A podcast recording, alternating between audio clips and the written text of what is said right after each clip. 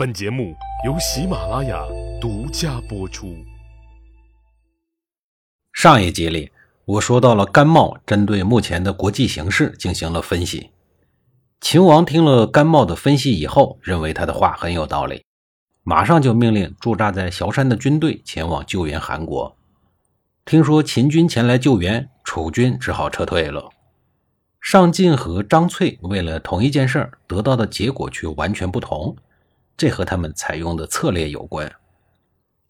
上进一开始摆出的是求人的姿态，急促、积极和低下，向他国他人有所求而得不到对方的援手是一件比较难堪的事儿。求人是被动的，如何将被动变为主动，让对方来积极回应你的请求？确实需要动点脑筋。秦国本来想在帮助韩国之前，能顺便捞点土地等好处，但是被张翠的巧妙说辞和毫不低三下四的姿态所迷惑，终于无条件的出兵救助韩国。张翠一改以前使者的急促、积极和低下的姿态，在秦国人面前有些怠慢，有些架子，这反而引起了秦国的重视。最关键的是，张翠又以要和楚国讲和来试探胁迫秦国，这一招果然管用。秦国可不想失去昔日的盟友，更不想让盟友和敌人联合。如此，张翠由被动的地位很快转化为主动的地位，秦国只能以积极的救援行动来拉拢韩国了。现实的人情世故，大多数也都是这样的。人性中的利益权衡、自私自利等否定性的东西太多，所以用求情的办法来唤醒对方同情心的手段是很难奏效的。倒是采取否定的、威胁的、惩罚的方式，以重大利益损失来胁迫，倒容易让应该帮你的人就范。人性复杂，要想成事，必然要懂得如何驾驭人心啊。张翠的出使结果很成功，韩国得以保全自己的宗庙社稷，而秦国也在无形之中化解了对自己国家的潜在威胁。这样的结果，无论是对韩国还是对秦国，都是比较圆满的。当然了，秦国救助了韩国，不代表他不想吞并韩国，只是不希望被楚国人在中间横插一杠子。得到了秦国暂时的支持以后。泥菩萨过河，自身难保的韩国，竟然派兵去征伐东北方向的燕国。南边的楚国蠢蠢欲动，西边的秦国虎视眈眈，不顾自身的安全，却要远征威胁不大的燕国，消耗自己的国力，还让秦楚两国有机可乘，这是一件多傻瓜的事儿啊！就在韩宣王的儿子韩恒惠王上任没几年，秦国就向韩国的上党地区进发了。结果，鸡贼的韩恒惠王直接把上党地区免费送给了赵国，把祸水给转移了。赵国人也是八蛇吞象，虎口夺食，还和秦国人硬怼上了。于是秦赵两国爆发了前面所说的长平之战，白起坑杀了四十万赵军。自此以后，三晋再没有实力和秦国抵抗。眼看秦国势不可挡，韩恒惠王又生了一计。打算利用浩大的基础工程来消耗秦国的国力，省得他一天到晚精力旺盛的四处咬人，这就是所谓的皮情之计。公元前二四六年，韩恒惠王派了一个叫郑国的水利工程师到了秦国，公开的名义是作为友邦邻国，韩国要帮助秦国发展农业，具体的任务是游说秦国修建一条大型的灌溉渠道。把静水和洛水连接起来，利用进水丰富的水量灌溉洛水一带的土地。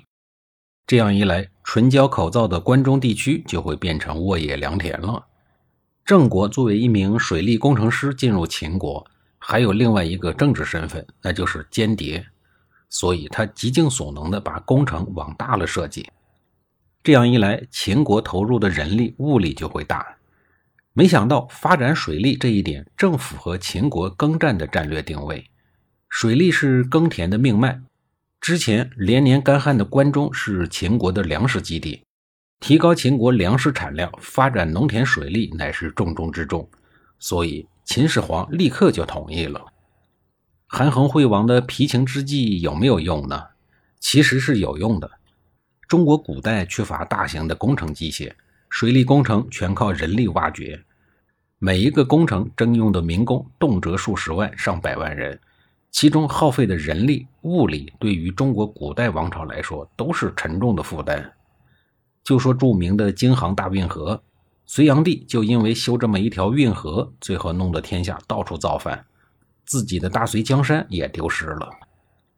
再说回来，郑国提议要修的这条郑国渠，根据工程计划，长达三百余里。郑国还充分利用郑国渠地处西北略高、东南略低这一地形，在礼泉县的东北谷口开始修干渠。让干渠沿北面的山脚向东延展，很自然地把干渠分布在灌溉区最高的地带，不仅能最大限度地控制灌溉面积，而且还形成了全部自流灌溉的系统。在干渠的两侧又开凿了支渠，最终形成了一片密集的水网，使干旱缺雨的关中平原得到了灌溉。《史记》和《汉书》这两部权威著作说。郑国渠修成以后，能灌溉秦田四万余顷，这在当时的秦国无疑是一个天文数字。这条我国古代最大的一条灌溉渠道，无疑有利于秦国从经济上完成统一中国的准备。为了郑国渠的修建，秦国可以说是举全国之力，耗时十多年的时间才完成。这十年间，秦国的人力物力大多数都压在了这个工程上。是秦国力量最空虚的时候。要是东方六国真的能同心协力地攻打秦国，可能历史就是另一种走向了。郑国渠修好了以后，一个阴谋工程变成了惠民工程，皮秦成了助秦，最后变成了强秦。秦国的关中平原顿时成为了粮仓，粮食产量远超其他各个国家的数倍。自此以后，秦国越来越强，韩国越来越弱。不久，韩国就被秦国给灭掉了。这大概是韩恒惠王至死也没有想到的事儿吧？